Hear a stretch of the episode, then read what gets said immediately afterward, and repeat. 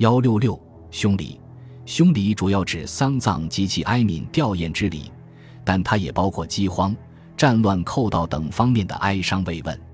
周礼春官大宗伯说：“以凶礼哀邦国之忧，以丧礼哀死亡，以荒礼哀凶杂，以吊礼哀火灾，以礼哀为败，以虚礼哀寇乱。”这就是说，凶礼是用来救济帮助邦国的忧患，用丧礼来哀悼死亡者。以荒礼来救济帮助饥荒和疫病流行时的贫民，以吊礼来哀悼水火灾祸的发生，以礼救助被围困和败伤的盟国，以叙礼来慰问曾遭寇乱的国家。以大宗伯之文可知，凶礼包括丧礼、荒礼、吊礼、礼、叙礼五种。丧礼即丧葬之礼，荒礼即与荒年饥馑与疾病流行时节约财物的礼仪。礼是指国家受祸败。同盟者各出财物用来补偿其损失的礼仪，叙礼是指邻国或与国有强盗、贼寇、暴乱等事，以财物表示关心慰问之礼。这五种凶礼中，以丧礼和荒礼最为重要。下面简要介绍这两种凶礼。大宗伯说：“以丧礼哀死亡，丧礼是对死者表示哀悼，对死者的家属表示慰问。”一般是由死者的长子以丧主身份向同姓诸侯、异姓同盟诸侯及亲友报丧，诸侯或亲友派使节来吊丧，并慰问死者的家属。按周礼规定，周族的亲属吊唁在父考之庙中，同宗族的亲属到祖庙中吊唁；同姓的诸侯和亲族到宗庙中吊唁，异姓的诸侯在宗庙外吊唁。《左传》襄公十二年曰。秋五子受孟族，临于周庙，礼也。凡诸侯之丧，异姓临于外，同姓于宗庙，同宗于祖庙，同族于弥庙。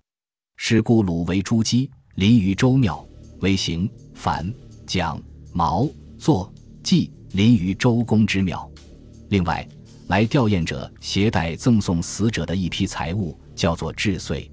荒礼是指自然灾害引起欠收饥馑荒年之后，国家为救荒而采取的一些措施。《礼记·曲礼下》说：“岁凶，年谷不登，君善不计费，马不食谷，迟道不除，祭事不献，大夫不食粮，是饮酒不乐。”可知在荒年欠收之时，要裁减一年不必要的浪费性的礼仪，甚至节制饮食，省下粮食，以便度过荒年。孟子就曾对狗至食人食而不知俭，徒有恶殍而不知发。人死则曰非我也，遂也的现象进行过指责，认为在荒年时节不节俭粮食，饿死人却不知打开粮仓救济人，这无异于用武器去杀人，杀了人却说这不是我的责任，而是武器。但梁惠王也曾对孟子说，他针对荒年采取过一些措施，和内凶，则移其民于河东。以其宿于河内，河东凶亦然。但孟子认为他做的不够，采取措施不够彻底有力，才用上面一段话去刺激他。由此我们可知，在春秋战国时代，各国遇到饥荒之年，均要采取一些措施，只是程度有所差异而已。周礼、地官、大司徒关于救荒的措施和办法，则更为全面。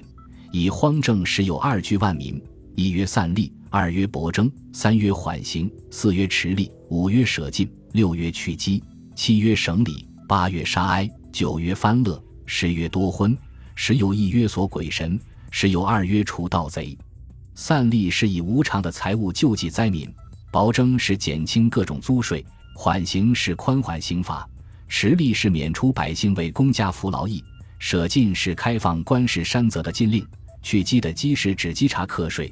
这是指免除市场货物征税的稽查，省礼是简化吉礼的礼仪，杀哀是简化丧礼的礼仪，翻乐是把乐器收藏起来不奏乐，多婚是指减少王室和贵族的嫔妃妻妾，以增加庶民结婚的机会。